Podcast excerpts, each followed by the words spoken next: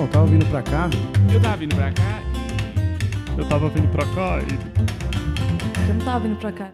Sejam bem-vindos ao Tava Vindo Pra Cá podcast. Eu sou Daniel Sartório e como vocês estão? Tudo bem? Poxa, que legal, cara. Eu tô muito feliz com o episódio de hoje. É, hoje eu conversei com o Thiago Ventura. E caso você esteja chegando aqui por causa desse episódio, um marinheiro de primeira viagem nunca escutou esse podcast. Esse é um podcast onde eu, eu Daniel, entrevisto comediantes profissionais e pessoas apaixonadas por comédia sobre essa, essa arte incrível que a gente tanto gosta, sabe? É, o comediante adora se reunir e, discutir horas sobre isso e eu tento trazer um pouco disso pro podcast. E esse episódio em especial eu fiquei muito feliz, cara, porque a gente conseguiu aprofundar muito nos assuntos, sabe?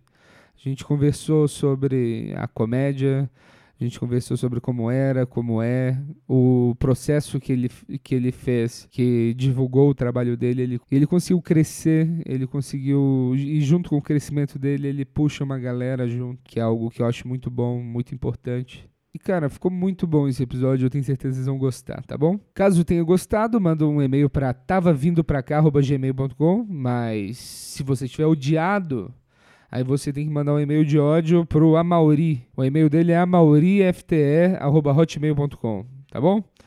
E é isso, pessoal. Muito obrigado e espero que vocês gostem desse episódio.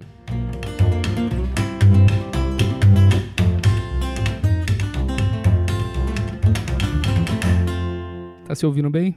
Estou. Estou no melhor momento da minha vida, inclusive. Melhor momento da sua vida? Pô, Thiago, ontem, ontem você lembrou de uma história do, de um show que a gente. É. um corporativo. Um evento que eu fui fazer pra. Desculpa, tá? Quem tá ouvindo, eu chamo ele de Moa. Conheço ele já tem um tempo, eu chamo ele de Moa. Eu tava. tava eu, eu fui fazer um evento corporativo na, na empresa que você tava trabalhando, Sim, né? sim. E aí eu já, porra, já percebi que já ia ser difícil pra caramba, que não tinha palco, não tinha nada. Eu falei, Moa! Lá do Daniel, né? Falei, Daniel, vem fazer uns cinco minutinhos. Aí ele falou, vou. Final das contas, eu e ele passamos uma vergonha gigante. Depois você me falou assim, cara, que loucura que É. você foi doido de topar, porque Não, você vai muito mal na frente de todo de mundo que você trabalha, né? amigos que você tá trabalhando e você teve uma postura tipo de bate pronto responder que sim. É. Acho que você viu também que eu tava nervoso. E... Era idiotice também, É. né?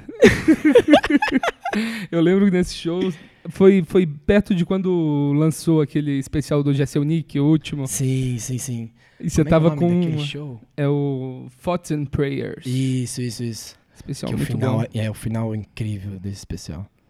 Porra, e eu te conheci no momento que você tava. Você tava assim, prestes a. a estourar como comediante. Se eu As posso coisas dizer estavam isso. começando a a serem produzidas, né? Sim. Que as coisas aconteceram comigo por conta de, de ter transferido a carga de vídeo pro, do YouTube pro Facebook. Tava meio que chegando nessa hora aí. É a hora que a gente tava se trombando. E, e como que foi, cara? Voltando um pouco no início, do, no início da sua carreira. Uhum. O que, que te fez pegar a vida que você tava e falar assim, ah, vou contar piada também? Foi um, um vídeo do Diogo Portugal que eu recebi através de um depoimento no Orkut. Você acredita, amor?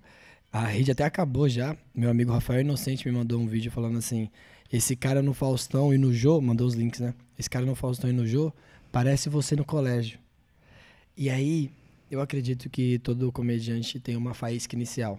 E a minha faísca foi assistir nesse vídeo. Quando eu assisti, eu lembro de eu me afastar da cadeira do computador e falar: eu consigo fazer esse bagulho aí.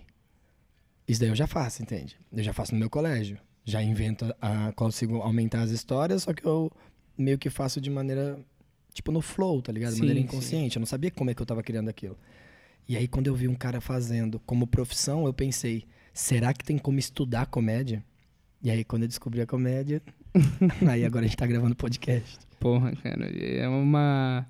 Quando você descobre que existe é um negócio muito maneiro, né? é Acho muito que, maneiro. É maneiro de... Tirando a geração atual que sabe que hoje em dia é uma profissão, né? Uhum. Que a gente vê uns moleques de 14, 15 anos fazendo open mic. É, isso é muito doido, É né? muito doido. Eu tiro sempre, por exemplo, Mo, do meu roteirista do, do programa do Fábio Porchat, o Vitor Amar.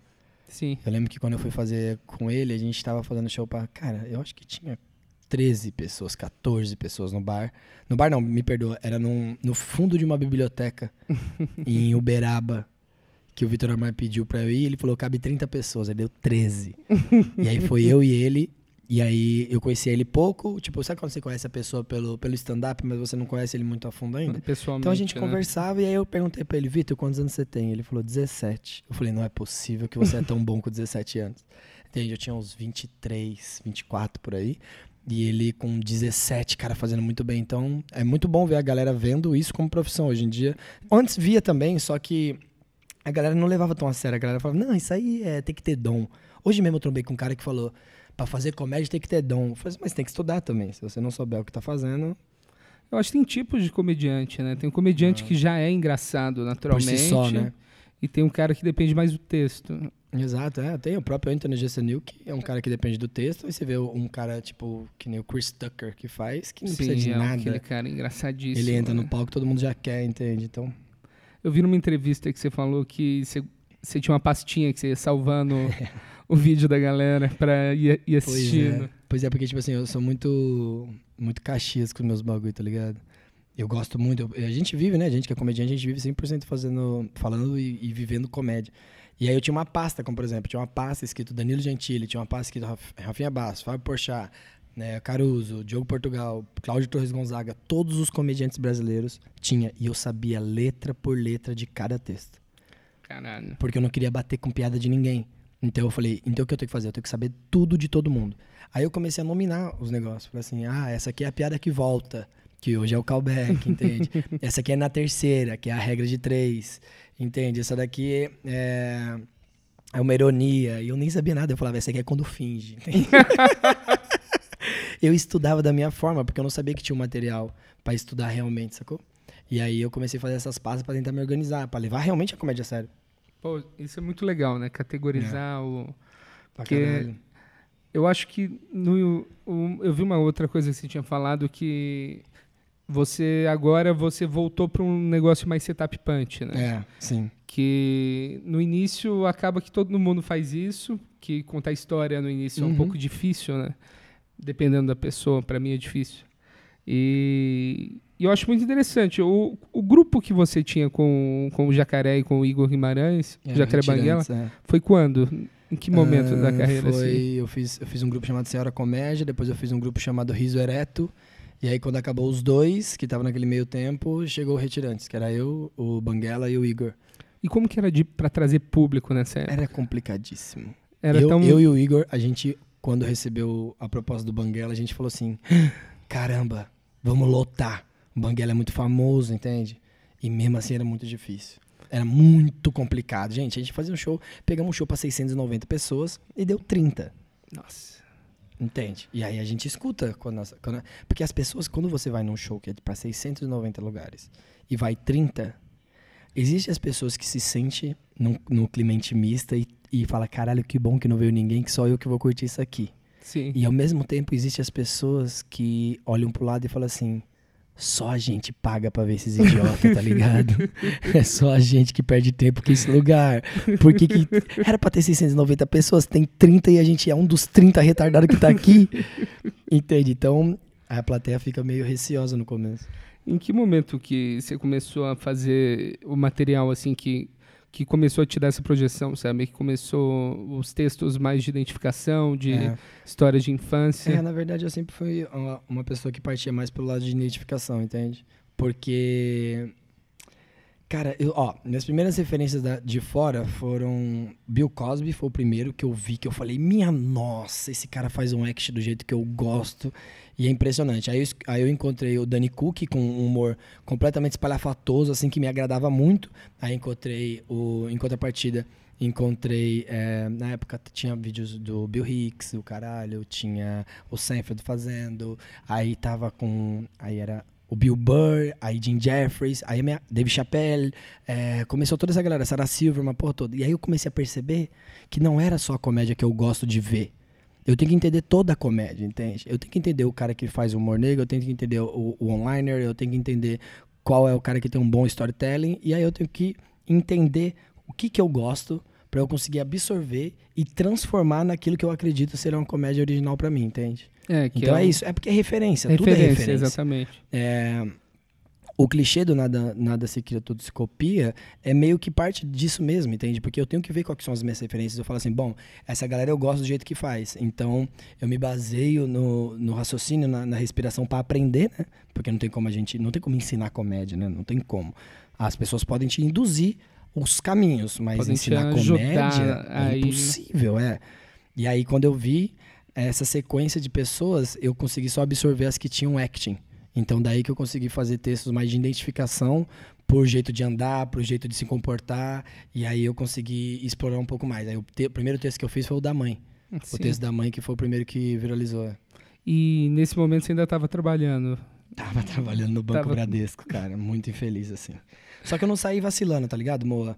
Eu fui um cara que. Mano, não coloquei os pés pra mão. Foi, Você tipo, planejado, tá ligado? certinho, cuzão? É, não dei mole, não dei mole. É o que eu falo no meu show, né? A porta já tá, já tá fechada pra quebrada. Não adianta você bater esperando alguém abrir. Você tem que comprar uma armadura forte pra chegar com os dois pés na porta e foda-se a chave, mano. Vamos abrir essa porta e poucas.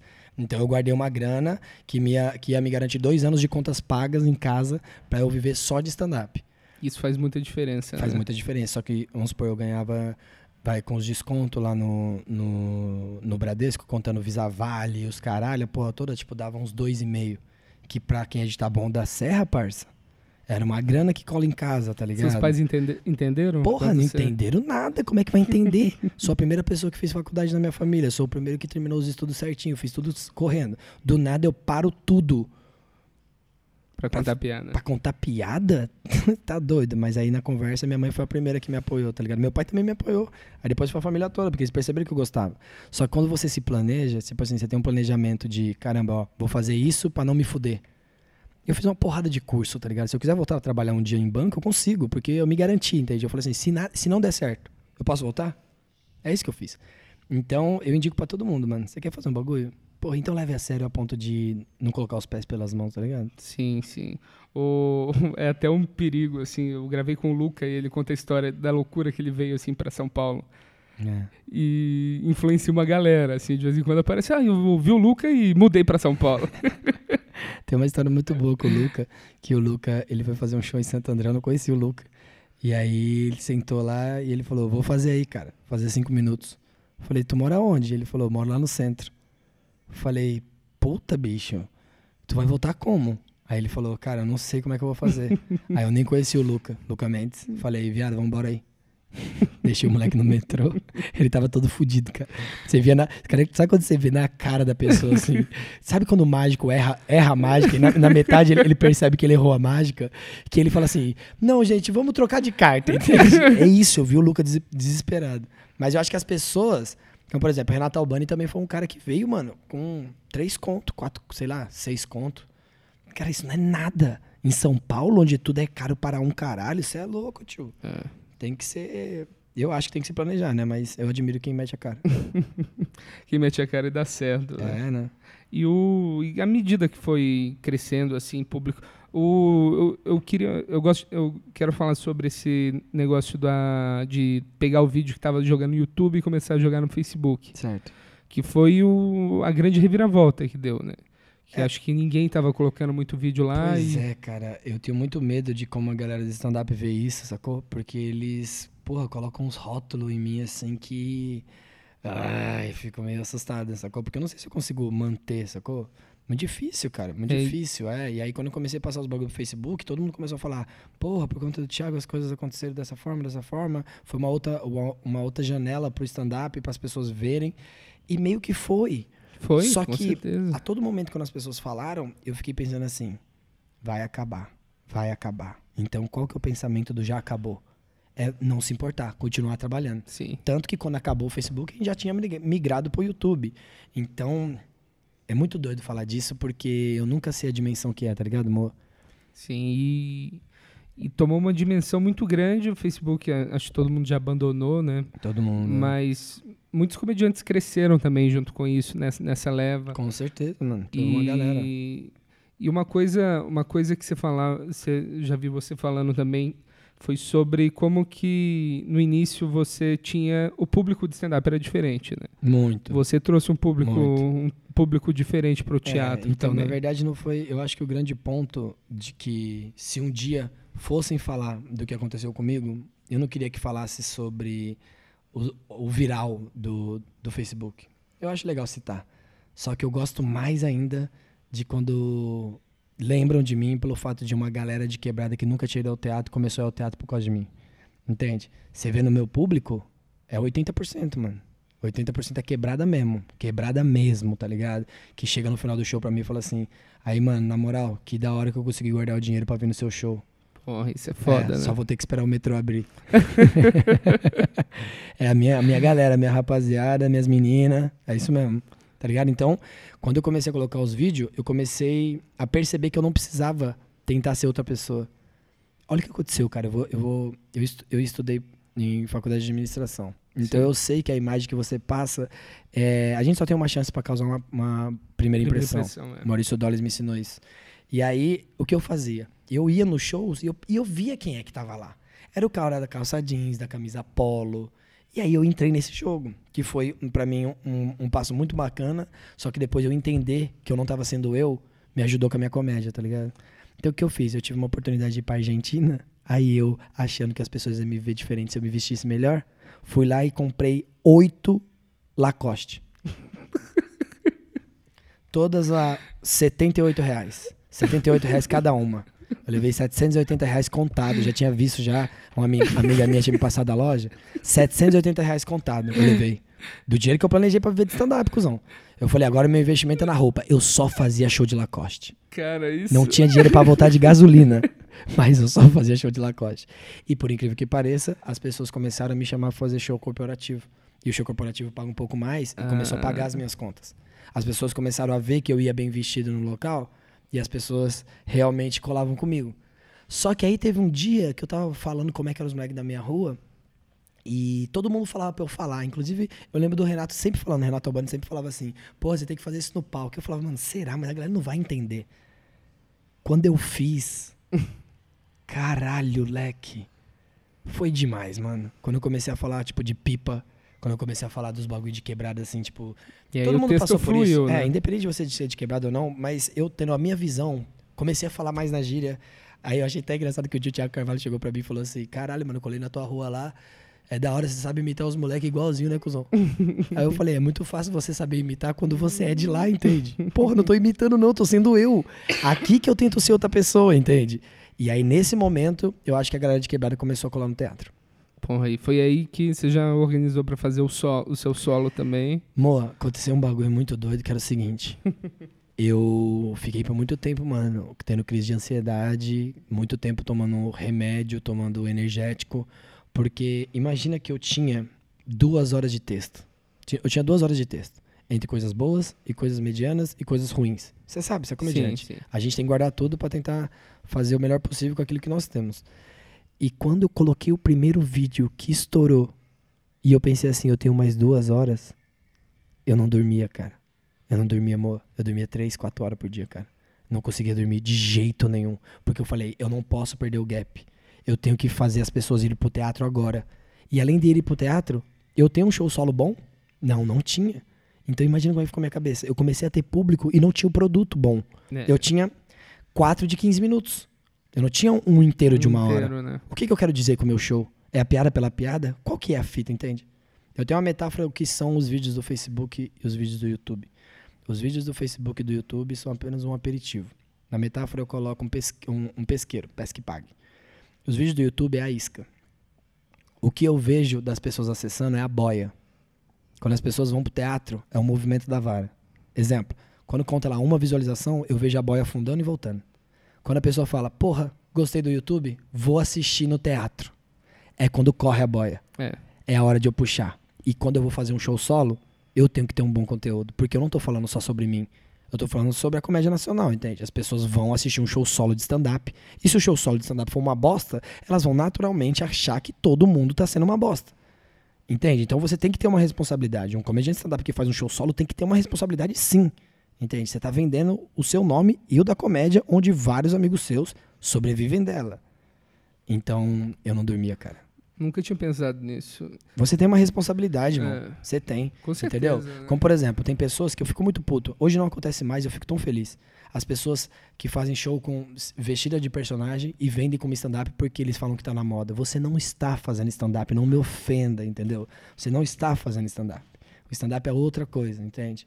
E quando você tem um, um show solo, você quer ser só um cara engraçado? Seja só um cara engraçado, mas seja o cara engraçado, entende?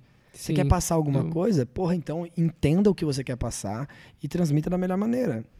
Eu E- prefiro passar, entende? Eu tenho que tentar falar alguma coisa. Sim, isso de passar uma mensagem. A gente tá passando por uma fase legal, assim, de especiais. né? É, O próprio especial da Nana. É Nana, não, o nome dela? é, Hannah Gatsby. Hannah, Hannah. Isso. O, próximo, o pró- próprio Nanette. especial da Hannah Nanette é foda, cara. É sinistro. foda pra né? caralho. É sinistro. Tipo assim, eu acredito que ficou muito tempo. Eu acredito que ficou muito tempo. Eu acho que dava pra ter reduzido um pouco do que eu, do que eu vejo, tá? Sim. Mas dentro daquilo foi perfeito, cara. Eu lembro que a história me tocou muito.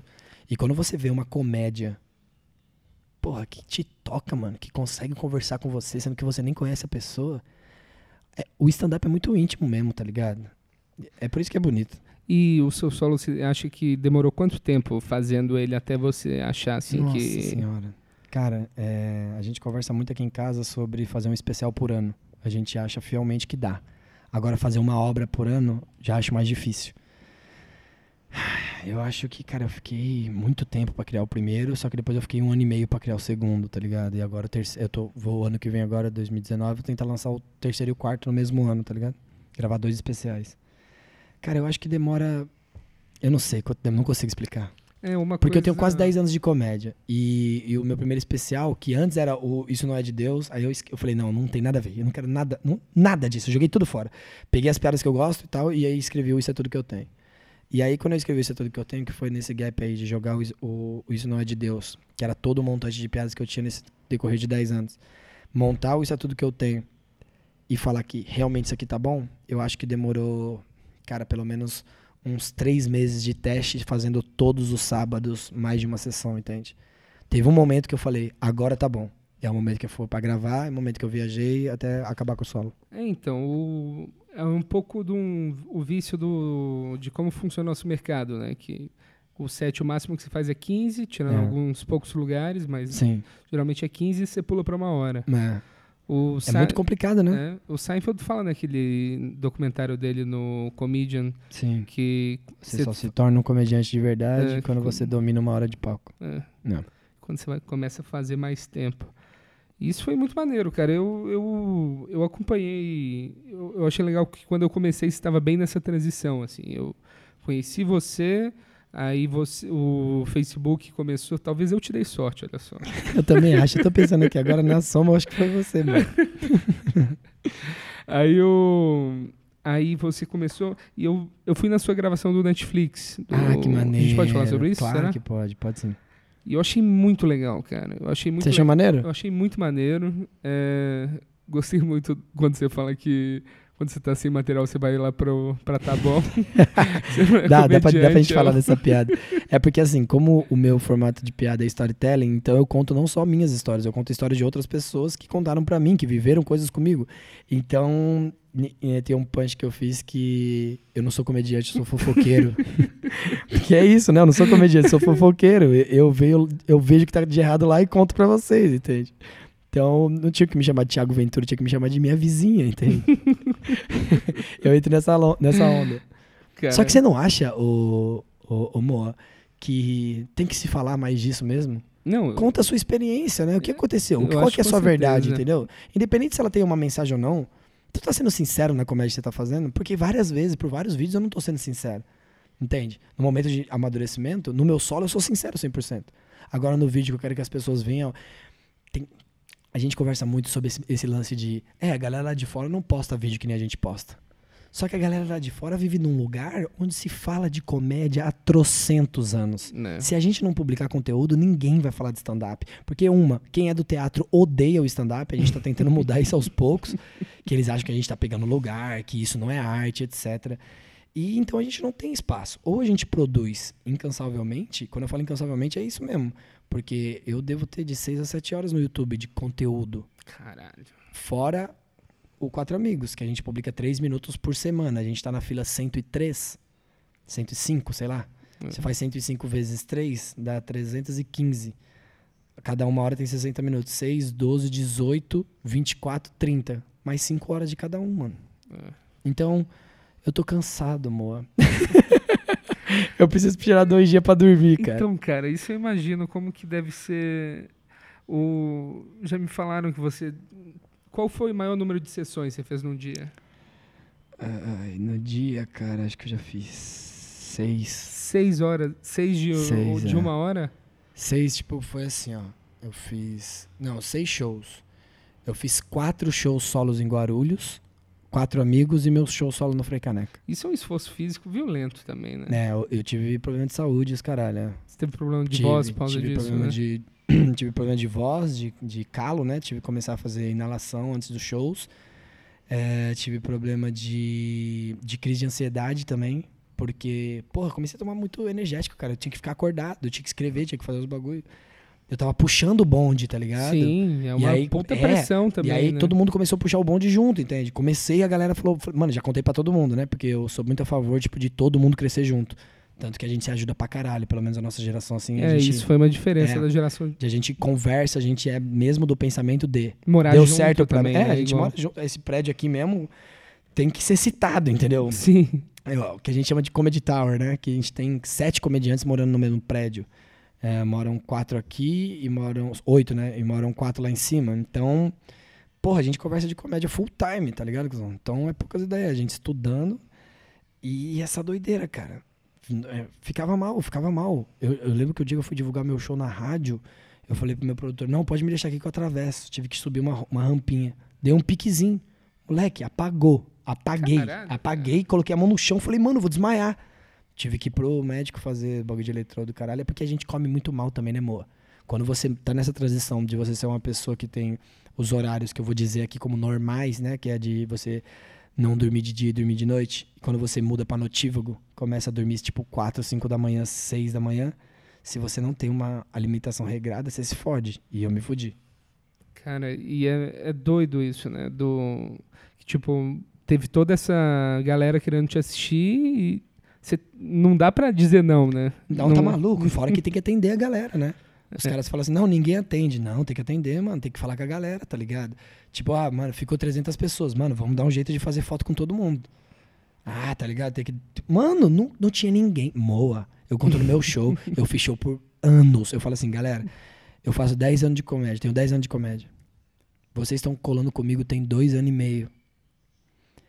Nesses seis anos e meio, onde é que você estava, entendeu? Porque eu tava me fudendo, galera. Pô, eu me senti sozinho, entendeu? É o que eu falei pra eles. Eu me senti sozinho mesmo. A gente fechou pra três pessoas, cara. Tinha, E tinha cinco no grupo. Imagina, no grupo tinha cinco pessoas, na plateia tinha três. É, Eu faço, eu faço shows, shows assim. tô, tô nessa fase. É muito dolorido, mas é o que eu falo, né? É, o teatro é a diversão. O bar é o trabalho. É. Porque no bar que você aprende a fazer comédia de verdade, cara. É, que é mu- lições duras até demais, né? Duras até demais. Eu já vi muita gente chorando, amor. É, Chorar, chorar, eu não cheguei a chorar ainda não, é, mas eu não, eu não, eu não falo choro. O, o choro que eu digo não é aquele de lágrima. O choro que eu digo é de, De lamentação, de É. ódio, de puta, fui fazer o show, esperei a semana toda fazer o show e foi um bêbado e me atrapalhou o meu show inteiro, eu perdi o time das piadas. A pessoa não tem noção o que significa comédia pra gente, tá ligado? A, gente não- a galera não tem noção. e nem quão frágil é o a gente teve que ecossistema, conversa- né? e convencer um dono do bar que a gente ia trazer um bagulho chamado stand-up comedy que ele nunca ouviu falar. Ele quer saber de Brahma, irmão. Quer saber de, de espetinho. E aí a gente convence o cara, abre a porta do cara, coloca 30 pessoas no local. E a apresentação é uma bosta, moa. Dói muito, irmão. Eu já passei tanto por isso, cara. Esse invés de dinheiro que que eu a- hoje em dia acho que não tem tanta gente que que entra muito iludido no stand up assim que pela galera que eu vejo começando agora, que a- É. a, galera já tem noção, assim. Já tem noção o que é difícil, que é é. difícil. Não, quando eu falo difícil, difícil mesmo. Tipo, se você tiver dois shows por mês, você vai tirar, tipo, 250 reais. É, e você ter dois shows por mês no início É uma treta. pago ainda, é, É, muito É, difícil. Uma coisa que é legal deixar claro, obviamente que já foi contado isso, mas só pra, pra explicar. Se você é open mic, você tem 5 minutos e você não recebe. Se você é canja, você tem até 10 minutos e você não recebe.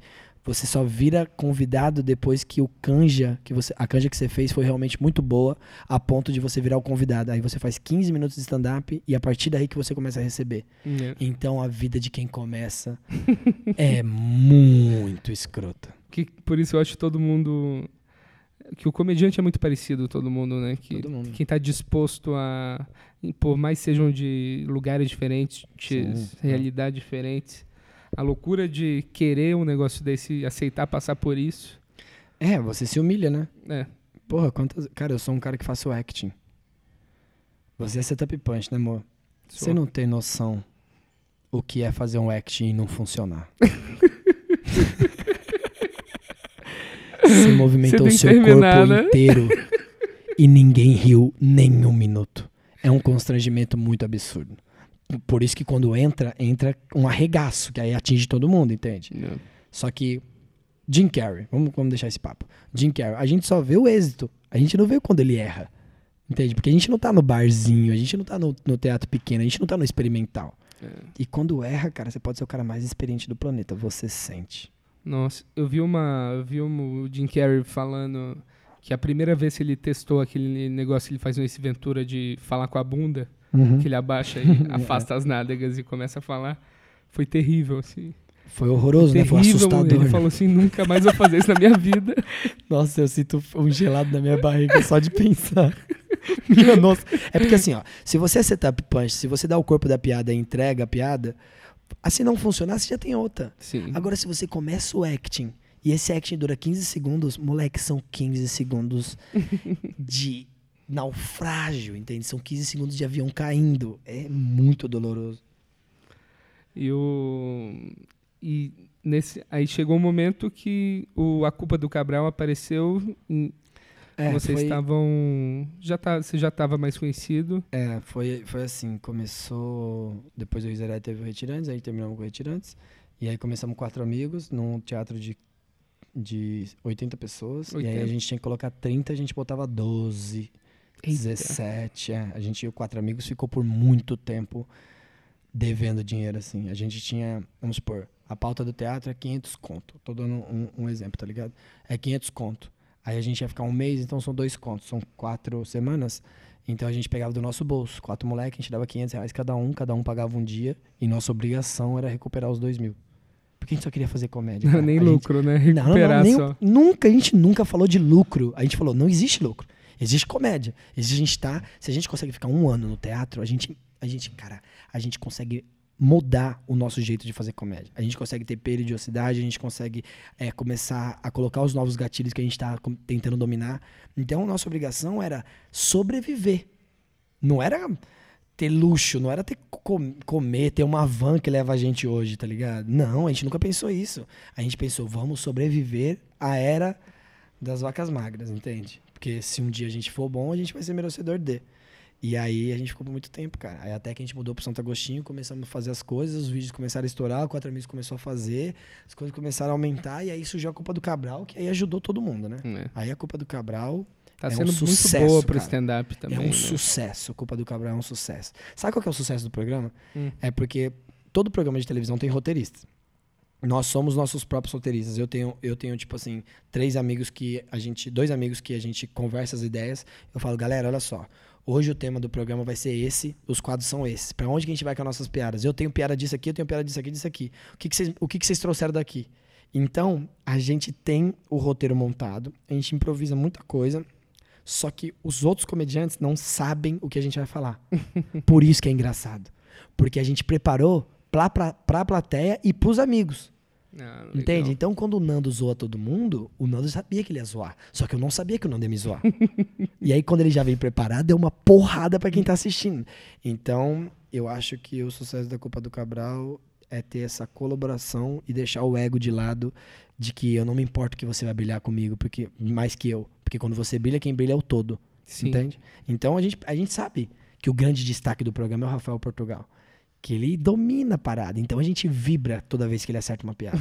então quando a gente acerta também, ele tem essa hombridade, ele tem essa educação, tipo, de vibrar com a gente. A gente se ajuda.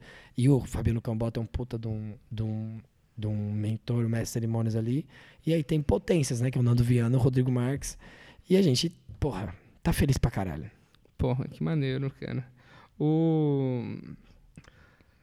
É, tem, um, tem um vídeo que. Tem uma, um, um fenômeno que eu acho que acontece com um comediante quando ele toma um patamar assim grande de ter muita, muito público e das pessoas querendo assistir, que é o perigo até de, por exemplo, de baixar o nível do texto, É. sabe? É. Que é um negócio que eu vejo muito na Amy Schumer, por exemplo, que eu achava ela incrível. Caralho, eu ia te falar esse exemplo agora. É, Como a Amy Schumer caiu, né? Caiu. Diferente da Sarah Silverman, que eu acho que mantém uma qualidade muito foda de piada. Que eu acho a Sarah Silva não é tão popular. É, então, mas ela não é popular, mas ela, ela preza pela qualidade, entende? É. É muito. Ó, eu falo, eu falo uma coisa pra você. Quando eu faço a fila de piadas, é muito difícil a gente tentar fazer o melhor. Porque a gente tem que pegar o melhor pra fazer no nosso show solo. Sim. O grupo só existe por força, entende? Todo mundo tem que entender que o stand-up ele é único, ele é individual. E aí a gente une força para que essa força consiga ser passada para todo mundo. Tanto que quando a gente vai para uma cidade, vamos supor, fomos para Curitiba. A gente vai com os quatro amigos. Só que todo mundo vai voltar com o show solo. Entende? Porque todo mundo entende que o stand-up é individual. Então, quando eu vou fazer fila de piadas, tem coisa que eu faço que é de piada, que é de gatilho que eu não gosto mais de usar. Só que eu sei que é funcional. Então eu tenho que fazer para aquilo. Então ali eu jogo material que eu, não, que eu não gosto tanto, entende? Mas quando a pessoa vai no meu show solo, eu tenho um material que eu tenho apreço. Lá eu faço a piada por conta do quadro. Eu falo, bom, então eu vou contar essa história aqui por conta do quadro. Aí, a partir do momento que eu acerto uma história, eu pego essa história, abro a piada e tento fazer o meu storytelling, entende? Sim. Então, cara, para fazer 103 conteúdos semanalmente, sem falhar nenhuma, É. você tem que entender que você tem que ter uma fábrica de piada dentro de você, ou senão você não faz. E esse processo de. O, eu lembro quando, quando eu te conheci, eu fui, eu fui falar. O Sandro Rover falou que, Sim. falou que você era muito bom de memória, assim. Você tinha essa facilidade para lembrar É. as coisas. É, eu não escrevo, que, eu, né? que eu não tenho. Mas, mas se eu- você não, você não, chega a escrever? Não escrevo, é. Eu escrevo tópico. Caralho, só tópico. Só tópico. Só tópico eu, eu tipo assim. vamos supor, ah, hoje eu vou falar sobre Deus. Então eu anoto o porquê que as pessoas não dão risada de piada de Deus. E aí eu falo, é, medo de morrer, é, é porque é blasfêmia, porque isso, isso e aquilo. E aí com cada trecho eu estabeleço um- um- uma média de piada. Cada trecho tem cerca de 3 a 5 piadas. Hum. Quando é um storytelling, eu deixo ela grifada. Porque eu sei, ah, bom, então aqui eu tenho de 3 a 4 piadas que eu já decorei. Aqui eu tenho storytelling, volto, volto, volto. Aí eu tenho essas ordens e vou embaralhando. Só que é difícil eu, eu fazer letra por letra. Quando eu aprendi a memorizar, quando eu escrevi meu livro, que eu Ah. registrei todas as piadas e eu registrei letra por letra e eu falei, nunca mais eu vou fazer desse jeito. e aí eu comecei a trocar ideia com outros comediantes e a e eu quero que vocês entendam que não é um padrão. Eu acho que o padrão é o que é aceitável pra você. É, você acha melhor que- Se você acha que é jeito- melhor setup punch, faça. Se você consegue guardar por tópico, guarde. Mas seja sincero, entende? Quanto mais sincero com o processo criativo, mais sincero com sua comédia. O, eu acho, eu acho interessante. Tem um vídeo, tem um vídeo que você postou sobre censura, Sim. que você falou, que você falou que em algum momento você vai falhar como comediante para a plateia Sim. e que você ia testar eles. E eu acho isso um ponto muito, muito maneiro, assim, porque tipo, você criou um estilo ali seu, Uhum. é, as pessoas esperam ouvir coisas daquele jeito. É. E como que você muda disso sem. Eu imagino que deter- determinados assuntos que você- faz, você pode incomodar a plateia, né? Pode Cara, o próprio, o próprio conteúdo agora que eu tô fazendo sobre Deus e maconha, entende? Cara, eu sou, sou um maluco que eu questiono as coisas, entende? Eu gosto de questionar. Eu acho que daí que sai muita, muita coisa de inspiração. E eu tava lendo um livro chamado Sapiens, e eu já tinha algumas dúvidas, e aí, eu, aí fala sobre a evolução humana. E hoje eu falo meu ponto de vista sobre Deus, entende?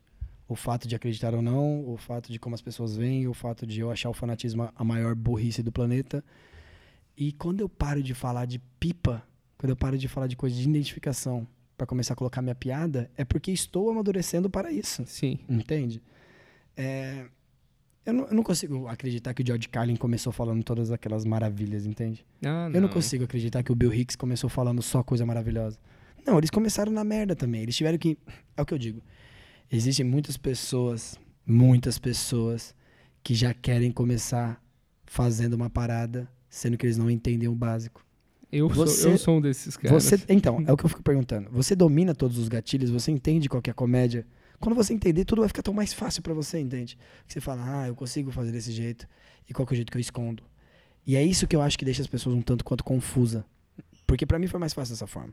Eu tive que aprender, não que eu aprendi todos, mas eu aprendi a maioria eu conseguir saber fazer comédia. E agora, conversando, trocando, eu percebo, porra, se eu faço de uma outra forma, vai ser melhor, entende?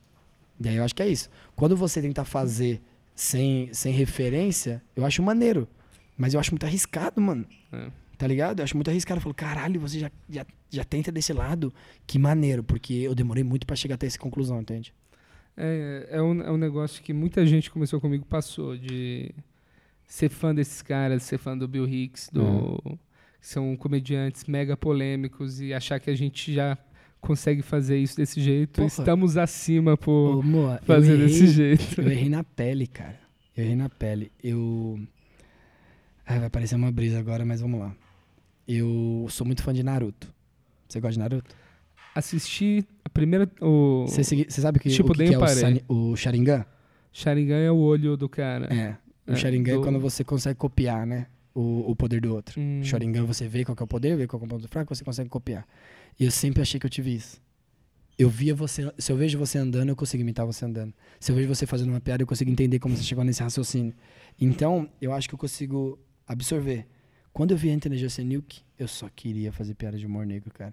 Eu falei, essa comédia é a comédia que eu mais amo na minha vida, eu preciso entender. Só que é um grande erro da nossa parte achar que teremos aceitação de primeira. Não, não teremos, mano. Porque a gente tem que entender, acima de tudo, não só de comédia, mas como de mercado. O nosso mercado não é nem um pouco parecido com o mercado lá da gringa. Será daqui 10 anos, 5 anos, mas por enquanto não é.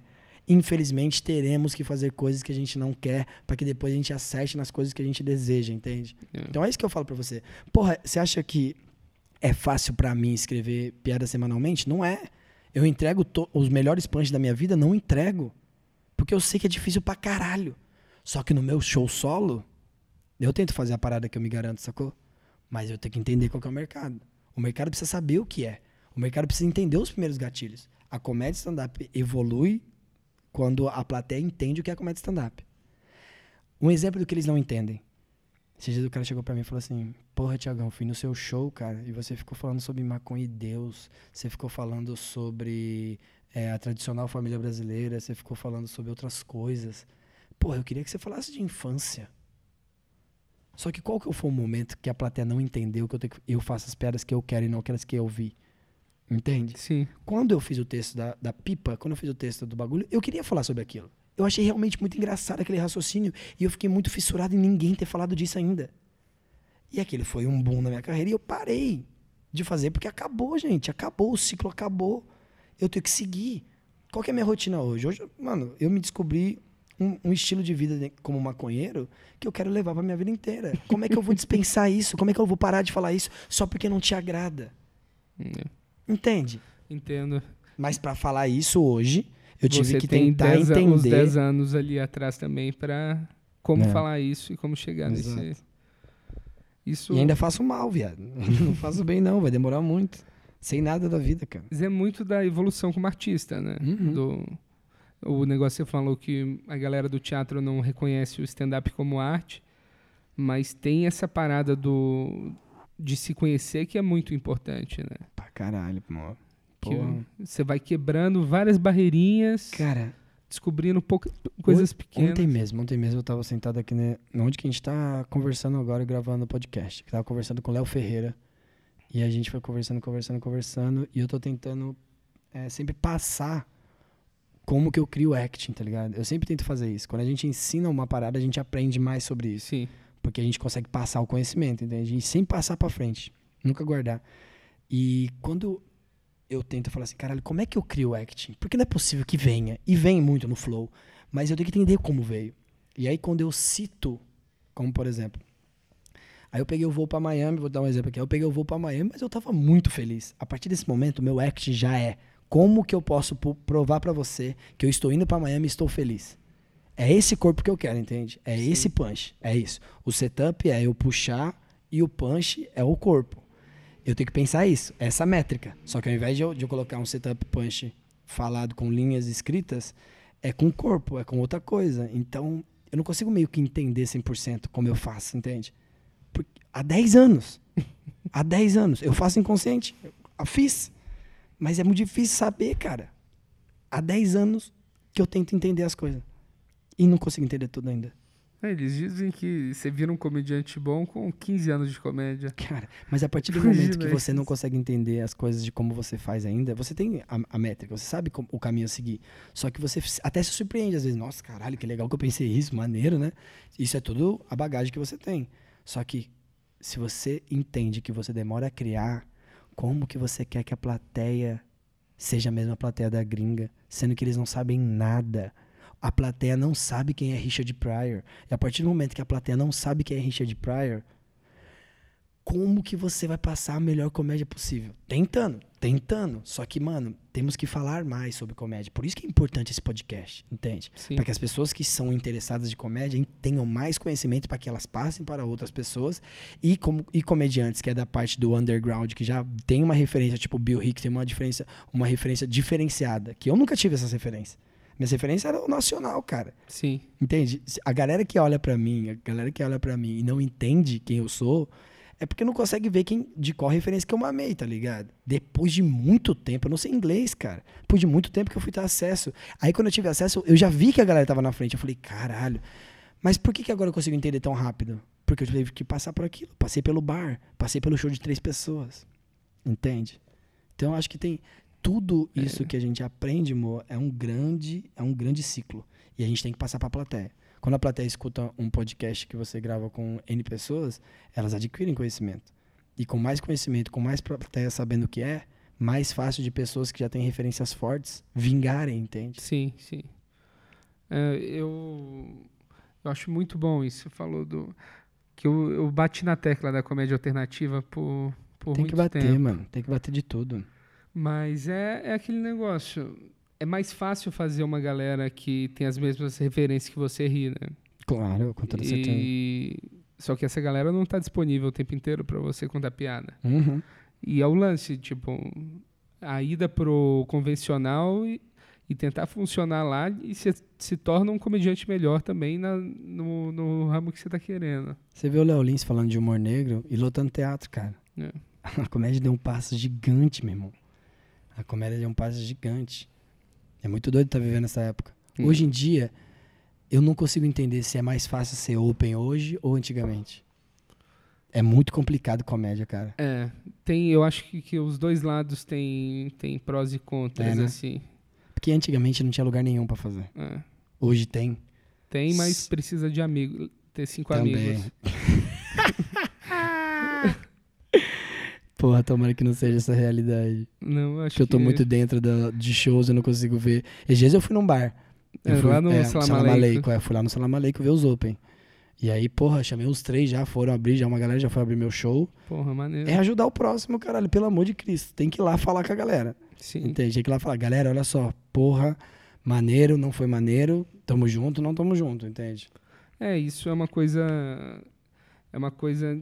Como te ajudaram no, quando você começou, você, você ajuda muito a galera agora também, É, né? Eu tento, né? E o, o Jokes é um negócio legal Sim. que, que vocês fizeram do. É, o Jokes é inspirado no Def Comedy Jam. É isso, o Jokes é inspirado nisso. Só que o Def Comedy Jam tem as suas especificações e o, e o Jokes tem as suas especificações. É, eu pensei o seguinte: como que eu posso fazer a galera que tá começando ter um pouco mais de visibilidade? Porque eu sei que é uma treta. Aí eu falei: bom, eu vou pegar o meu público e vou colocar eles pra fazer, mano. E virou pra caralho. É, do Um caralho. vídeo de uma hora e pouco, uma hora, quase uma hora e quinze, com mais de um milhão de exibição, ajuda todo mundo, tá ligado, cuzão? Então, o Jokes é um bagulho que me dá muito orgulho. O segundo tá com 300 mil e é ma- maneiro pra caralho. A galera recebendo mensagem, você vê os meninos com mais seguidor. Só agrega, cara. Então, é um bagulho que eu quero continuar muito ainda com o Jokes. E o que, que você planeja agora? Os próximos passos? Tá tentando sobreviver É, apenas? cara, na ou... verdade é só sobreviver. só sobreviver. Só tento sobreviver, só tento me manter forte, ajudar quem eu puder. Não tenho pretensão nenhuma de outra coisa, só fazer stand-up. Hum. Posso fazer uma pergunta pra você pra gente Claro. entrar no debate? Você acha que se os donos de comedy club entendessem de comédia, não apenas de negócio, a gente teria um mercado melhor? Cara, essa é uma dúvida. Você vê na, na gringa, os casos do- do- dos grandes comedy clubs eram. Sempre tinha uma pessoa assim. Sempre, sempre. O dono do comedy club entende tudo. para O próprio comedy seller, tem um- a galera sabe quem é Sim. que vai fazer show, sabe quem tem um punch bom, quem é que não tem. É. Entende? Eu ainda acho que a gente vai viver uma era onde os comediantes são donos de comedy club. Escuta o que eu tô te falando. É, o Patrick trouxe, tro, tá E é trazendo por conta isso. desse moleque. Que, que é por é conta muito do Patrick. Que isso, isso é, isso é tem muito que saber. interessante. Não, tem que saber mesmo. isso. Tem que saber isso. O Comedians é muito importante. Rafinha Danilo. É muito importante. Só que o Clube do Minhoca. Porque tem vários, né? Tem o Beverly, Sim. tem uma porrada, o Hilários, tem um monte. Só que o Clube do Minhoca. Vou dar uma declaração aqui agora. Declaração. Declaração. Tan, taran, tan, tan. Fiz a vinhetinha e tudo. O Clube do Minhoca vai ser a nova esperança de casas de comédia no Brasil. A gente não precisa casas lotadas com 500 pessoas. A gente precisa de, a cada canto que você vá, a cada bairro que você vá, tem um lugar cheio de 80 pessoas. É. Se a gente tivesse 50 pequenos comedy clubs, a gente tinha muita gente boa fazendo. E seria melhor para os comediantes Porra, tá melhorarem maluco. também, né? Outra coisa, você, cara, não ia precisar ter um milhão de seguidores, você ia precisar ter 10 mil seguidores pra lotar 50 pessoas, cara. É. E isso dá pra aumentar o cachê de todo mundo, dá pra fazer a comédia evoluir, sacou? A gente tem que se proteger, amor. Tem que se São- proteger são, pra caralho. tempos difíceis São para tempos de. Puta que me pariu. Ó, eu falo um negócio pra você. Hoje eu vivo um momento de abundância, tá ligado? Faço shows lotados, tô com quatro amigos, tô com a culpa do Cabral, a maioria dos raios que tá acontecendo tá caindo tudo nesse prédio, tô muito feliz. Entende? Só que o tempo inteiro eu não me deixo enganar. O tempo. Moa, não dou mole. o tempo inteiro eu tô olhando e falando assim: vai acabar. Cedo ou tarde eu vou decepcionar vocês. Vai acabar. E é, eu tô preparado pra voltar a fazer show pra 20 pessoas, pra 15, não me importa. Ou trabalhar num banco, né? Ah, acho que não. Não. Prefiro virar mendigo continuando com as piadas, juro pra você, não tem como voltar pra aquele lugar mais não. Cara, o- mas isso, isso é uma coisa que eu vi uma mudança no. A plateia do Minhoca é uma plateia muito fã de comédia. Muito né? fã de comédia. E, E aí, é um, é um intimista, né, amor? É. Quando você tá no intimista, você se sente especial dentro daquele negócio. E aí quando ele vê é, o que eles podem chamar ou não de grandes comediantes, indo fazer um show pra 80 pessoas, eles entendem que não é só negócio, não Não. é dinheiro, não é pagar as contas, é fazer comédia, entende? Sim. né? Tipo, porra, todos os shows que eu fiz no, no, no, no Clube do Minhoca, e eu quero continuar com isso hoje, eu nunca recebo, tá ligado? Eu sempre distribuo entre as pessoas que vão fazer. Eu tenho um, um programa chamado A Banca do Bingão, que eu levo sempre quatro comediantes, e eu não pego, cara. Eu pego toda a bilheteria e dou pros moleques. Porque os moleques têm que sobreviver, entende? É. É pra isso, mano. Eu sei que vocês vieram aqui me assistir, mas vocês não acharam do caralho esses moleque? Sacou? Com mais comedy club assim, moa, a gente gira mais. Entende? Imagina que tivesse 20 shows que desse 250 reais. é. É 5 mil, mano. Mas não tem 20 shows. E tem, sei lá, 400 comediantes querendo fazer show. De 400 tem 100 bom. 50 ótimo. 30 excelente. 15 com qualidade em tudo quanto é canto. Estourado, 5. É. É de... Atenção você que está escutando esse podcast. Comédia é uma das coisas mais difíceis que eu já conheci e tento fazer até hoje. Não se enganem achando que é muito fácil fazer. É. Ai. Eu, é o que eu digo, né? Eu não sabia o que era depressão antes da comédia. Puta, cara, isso, isso é um belo assunto pro podcast. Já conversamos muito sobre isso aqui, ó. Tem até uma página sobre a depressão aqui. É muito doido isso, né, amor? Cara- Caralho, como dói, né, cara? É, Meu cara. Deus. Tem uma. Tem uma. Uma história, assim, que eu acho muito boa do. Que na- no, no interior da Bahia tinha um, tinha um psiquiatra lá que sempre tinha alguém triste, ele recomendava pra ir no circo pra ver o palhaço. Pra ver o né? palhaço, é. Aí um dia chegou um cara lá e falou assim: é, tô muito triste, doutor. Será Sim. que eu posso fazer alguma coisa? Ah, vai no palhaço. Aí ele falou: palhaço sou eu, senhor. Exato. Essa história é linda. Parabéns por lembrar dessa história.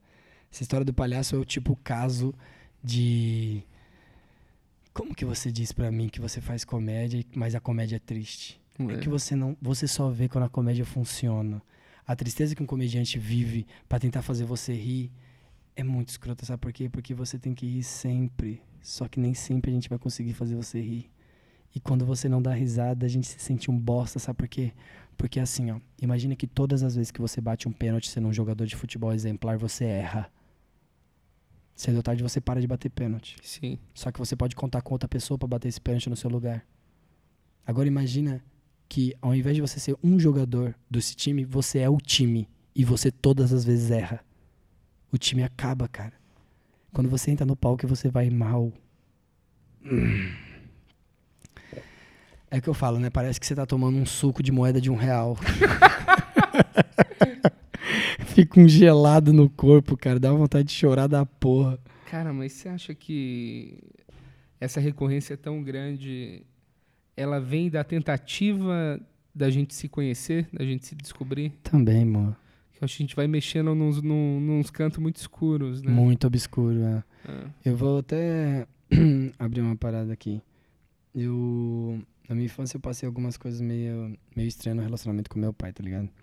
E eu lembro, eu lembro como se fosse hoje, eu conto no, no Só Agradece esse trecho. Eu, eu falo que quando eu tinha oito anos, eu, eu ia ter minha primeira festa de aniversário. E por conta de dinheiro, estresse e um pouco de egoísmo do meu pai, ele, ele falou algumas coisas pra minha mãe que eu escutei sobre não dar essa festa porque ele não se portava e etc. Que me machucou muito, assim, por ser criança e ser fã do meu pai e escutar uma parada dessa. Tipo, eu tenho um relacionamento maravilhoso com os meus pais, mas dentro da minha infância, daquele. O nada que você tem na cabeça, entende? Quando você não tem nada na cabeça. é. E aí você escuta uma parada triste e depois de 25 anos você resolve contar isso e você se sente bem, é quando a comédia faz ainda mais sentido pra você, sacou? Quando eu, eu no meu show solo, quando eu falo disso, que é um eu tinha até um pouco de medo de falar pras pessoas, porque eu, eu odeio ficar triste, tá ligado? Eu odeio ficar mal. E quando eu transformo a tristeza de um fato real pra comédia, as pessoas sentem, entende? Não. Eu, é, eu recebo Ah, um bastante jeito de se reparar, assim. das pessoas agradecendo por eu ter sido verdadeiro, sacou? Então, é muito doido, cara. Muito doido. Comédia é uma parada realmente muito, muito, muito bonita. É muito bonita. O... Você assistiu o documentário do Gary Shandling? Puta que me pariu. Deixa eu ver se aqui tá tocando a campainha, mas o Nando vai. Vai, boa. Volta. Que aí qualquer coisa. Você Você assistiu esse documentário do Gary Shandling? Não assisti. Ouviu falar dele? Do... É de um... Eu acho que você vai se interessar muito. É de um cara... É o cara que faz o texto de religião pras crianças? Não, não, não sei. Ele é um Não. cara muito fantástico, um comediante da época do Seinfeld. Maneiro. E ele tem um lance que ele usou a comédia de um jeito meio zen, assim, como uma, uma forma de autoconhecimento e de ser a melhor Ah. versão dele mesmo. Ele morreu tem uns dois anos e o a HBO fez um documentário de cinco horas sobre ele. De cinco horas? Cinco horas. Fantástico. Nossa, assim, preciso ver muito isso. Será que os fantástico. moleques daqui estão sabendo desse O documentário? Luca, Luca já O assistiu. Lucas já assistiu?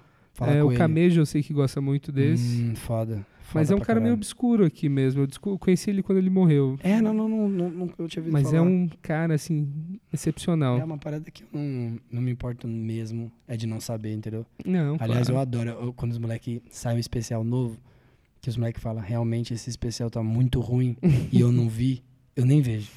É. Que eu falar, ah, não queria me decepcionar, entendeu? Mas conta, por favor, o que esse documentário diz? do Então, autoconhecimento, é, é, isso? chama Os Diários Zen de Gary Shandling. Que ele era um cara budista, meditava e ele tinha, ele era meio que um guru dos comediantes. Então, Que foda. ele tinha, ele era amigo do Dalai Lama e Caralho. Pô, se você é amigo do Dalai Lama, você consegue fazer qualquer texto, né? É, cara. E é foda que ele é muito. É muito engraçado que a comédia dele, muito universal. Uhum. E ele tem muito problema com a mãe dele e. E a comédia dele sempre foi muito sobre isso. Que ele até fala assim que a mãe dele era doida pra, pra ter um neto, ele só não queria que ele tivesse um neto com outra mulher. Caralho. Ele tinha essa relação e, e ele tocou muitos comediantes, assim, ajudou muitos comediantes a lidar com, com, com a depressão, a lidar com essa, essa procura que a gente tem maluca de se encontrar. E é uma coisa que eu recomendo muito, cara. Muito doido. É, sempre que as pessoas recomendam alguma coisa, eu já, eu já me sinto, tipo, ansioso pra ver, assim, tá ligado? Porque a gente sempre vê muito mais do mesmo, muito mais do mesmo. E é muito bom, né, cara? Poder ver, assim, um documentário. Cara, um documentário de cinco horas já, já me anima muito de É. querer assistir, tá ligado? Ele, ele foi um cara bem foda, assim, pro, pra comédia. Ele meio que inventou o que foi o The Office só existe por causa do, de um programa que, ele tinha. foda. Que foda. O primeiro foi britânico, né? É, o primeiro foi britânico, mas o formato, assim, meio comédia sobre pessoas e dificuldade delas de se Situações, relacionar né? e situações, foi, foi de um programa que ele tinha. Que ele Puta, que maneiro, cara. Tô muito curioso. É bem maneiro, cara. Porra, Eu já assisti sete caralho. vezes esse documentário. Uh, Sou muito, muito foda, desse cara. Muito foda, muito foda. Caralho. É. Mano, por favor, me indique mais coisas, cara. Vou te indicar, cara. É, a gente tem que beber de mais fontes. É, com certeza, é Deixa eu te fazer bom. uma pergunta. O que, que você Claro. acha do Dimitri Martin? Cara, eu acho ele... Eu não gostava do especial que ele tinha no Netflix, aquele O antigo. primeiro, o antigo, né? Mas aí eu conheci o trabalho dele do por álbum de Sim, sim, sim, sim. No Spotify assim. Spotify. E eu Ele faz muita coisa, né? muito, cara. Cara, ele é um maluco bem... Esse eu último vejo... especial dele eu achei do é, caralho. Eu vejo aqui no, no Brasil, eu vejo que o Patrick bebe muito da fonte, tá ligado? Sim. que eu vejo, que eu acho maravilhoso. E é o tipo de comédia que eu me interesso em ver, mas não me interesso tanto em aprender, porque eu acho muito bonita, tá ligado? Muito, é muito bem, bonita, muito é bonita. bem artística, bem pensada, bem bem. Em contrapartida tem um cara chamado Bull Burnham. sei. Gosta? Gosto, gosto, mas não, não nessa esfera de, de diferentes assim. O Acho que primeiro dele eu muito. gosto, é, É, eu acho que passa muito. Eu acho genial. Consigo entender. Mas eu acho que passa um pouco de stand-up, assim, tá ligado? Eu gosto do stand-up mais convencional mesmo. Não tem jeito, é, não tem jeito. Esse. O, tem muitos. o- a gente tinha falado da Hannah, é, da- do Nanette lá. Eu tenho um especial Netflix que eu gosto muito mais, que eu gosto mais, assim, que é o da Tig Notaro. Sim, sim, sim. Eu Acho Só até que- por ser uma comediante. Posso te falar? Ah. Eu acho que houve. Eu, cara, até vou. Por favor, não me interpretem mal, porque eu não sou o, conhe- o conhecedor árduo da TIG. Só que aquele especial, quando o CK divulgou no Twitter, gente, está acontecendo algo notável aqui, que a TIG estava falando sobre situação é, do corpo dela com câncer, etc. Aquilo lá foi maravilhoso. Sim. Só que criaram muita expectativa. Que é o perigo também, né? Puta que me pariu, eu assisti esse último especial, eu Hum. esperava que ia ser tão bom quanto o outro, tá ligado, amor? É, não é. Não. Ai, por isso que eu acho. Você quer fazer seu especial de comédia? Faça. Só que você está gravando um show ou gravando uma obra? Tem que ver, mano, o que, que você quer fazer, entende? O que, que É. você quer fazer? Entende? Eu acho que assim, eu acho que teve muita coisa ali que se ela tivesse mais tempo teria sido melhor. A que gente é uma coisa é, que tem acho. que ter essa vaidade, cara, eu é, acho. então, que eu acho. Entregue o seu melhor. o lance do. Eu, eu tenho. Agora, sei lá, eu tô com quase três anos. No- nesse último ano que eu finalmente tô confortável no palco. Ah. Demorei dois anos assim, batendo, batendo a Tem cabeça. gente que demora seis meses pra ter 15 minutos confortáveis, tem gente que demora É. anos, entende? É isso mesmo. E eu acho legal isso que você falou, de saber e ter maturidade de olhar e falar assim: agora tem tudo pronto. Tem muito comediante que não tem filtro e isso me irrita muito. Tem muito comediante que eu vejo ele e ele tá fazendo as piadas, não tem risada nenhuma. Ele desce, você pergunta, e aí? E ele Hum. fala, foi bom. Não foi bom, cara. Não é possível que tu não tenha visto seu show. Não é possível. cara, tem muita coisa que me irrita. Como, por exemplo, mais do mesmo. Ai, caralho, a gente não quer mais saber dessas coisas, gente, por favor. É sério que você vai entrar no palco e fazer as piadas que seus amigos faz? Hum. É sério que você vai entrar no palco falando de corintiano? É sério que você vai entrar no palco falando de São Paulino? É sério que você vai falar sobre estereótipos? É sério que você vai falar sobre ah, de onde que você veio? Ah, é negão, é japonês. É sério, galera. 2018, é sério. É. A gente vai estar nessa. Ai, caralho, é muito foda. Quando eu, quando eu vejo as pessoas fazendo. Como por exemplo, tem como falar de sexo. De várias formas. De várias formas, tá ligado? Fazer o mesmo é o que a galera quer rir. Mas o que você tá confortável de fazer, sacou? Se você quer só entrar em ser um cara engraçado que nem o, é o Chris Tucker, tudo bem. É isso aí, vai lá e faça a parada. Só que eu acho que o comediante tem que estar um pouco à frente do raciocínio das pessoas que não são. Caralho, a gente estuda isso daí, mano. É. Aí você entra no palco pra fazer uma piada que seu primo já faz. Porra, é as pessoas estão pagando, irmão, pra te ver. É esse material. Deixa eu só entender. você entra no palco pra fazer stand-up. As pessoas pagam tipo 20 pila, 60 pila, 30 pila, 50 pila. As pessoas pagam esse dinheiro pra ver você fazer esse conteúdo de merda. Né. Mais do mesmo, clichê. ah, ai, cara, é sério? Sério que você não tem essa preocupação? Se você tá começando, eu entendo. Você mamar de fontes pra você entender qual- onde que até o riso vai, você pegar time. Eu entendo, caralho, você tá começando. Agora, porra, você nem pensar nisso, nem pensar em mudar. Não é cagando regra, tá ligado? Só que eu acho que, que acaba não ajudando tanto. É que o lance da busca também pelo material original, né? Pra Nossa senhora. a Por isso que eu falo, verdade. fale de você, irmão. Qual é a sua verdade, tá ligado? Qual que é a sua história? O que, que, você, o que, que você trouxe pra gente? O que, que saiu da tua cabeça? Hum. Sacou? Vai assistir, cara. Vai assistir gente. Vai ver show. Vai entender de time. Vai fazer as paradas. Vai escrever um melhor setup. Valoriza a porra do teu punch, entende? Abre a tua piada. Veja o que tá acontecendo. Eu não sou o melhor cara pra aconselhar, só que eu acho que eu queria motivar as pessoas a estudarem mais. Tem que ser curioso, cara. Tem que ser Tem que curioso. ser curioso. Ah, vou assistir isso aqui, mas eu não gosto. Mas às vezes tem duas palavras que o cara fala ali que faz um sentido pra uma piada sua que você fala: Caralho, acho que eu vou por essa linha. Aqui uma outra linha que eu vi um cara falando de uma parada que talvez tenha um sentido de uma outra coisa que falou, não que você tá copiando nada. Você só tá vendo outra perspectiva de vida, entende? Outra perspectiva, outro olhar, outra visão daquilo que é o mesmo. Você vê, é, tem várias pessoas que zoam torcida. Só que o Maurício Meirelles conseguiu fazer um puta texto falando do porquê que as pessoas de torcida são daquela, daquela forma. Entende que é o mesmo tema, só que você tá fazendo, abordando de outra forma? Porra. Isso, isso é, porque o Ma- o realmente- Maurício fala sobre fanatismo, entende? É. Só que todo mundo tá falando, ah, porra, que o São Paulino é isso, que o Corinthians é isso, que o Palmeirense é isso. Cara, essas piadas todo mundo já sabe.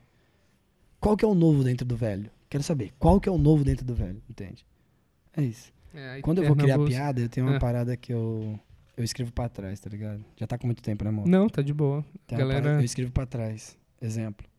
É, eu tenho uma piada, só que você tem que entender, pelo menos no storytelling, né?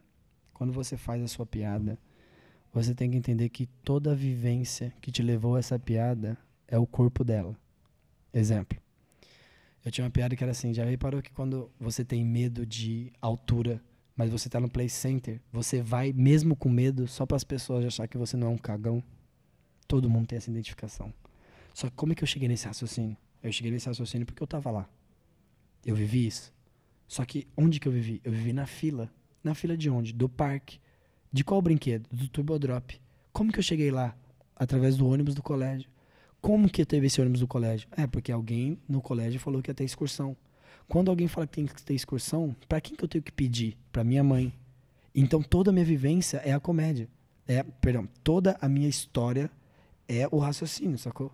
Então, eu fiz aquela piada. A gente nem sabe como é que a gente fez aquela piada. A gente só fez.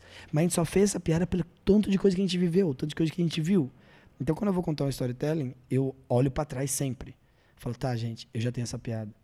Só que, o que que vem antes dessa piada? Como que eu cheguei nesse raciocínio?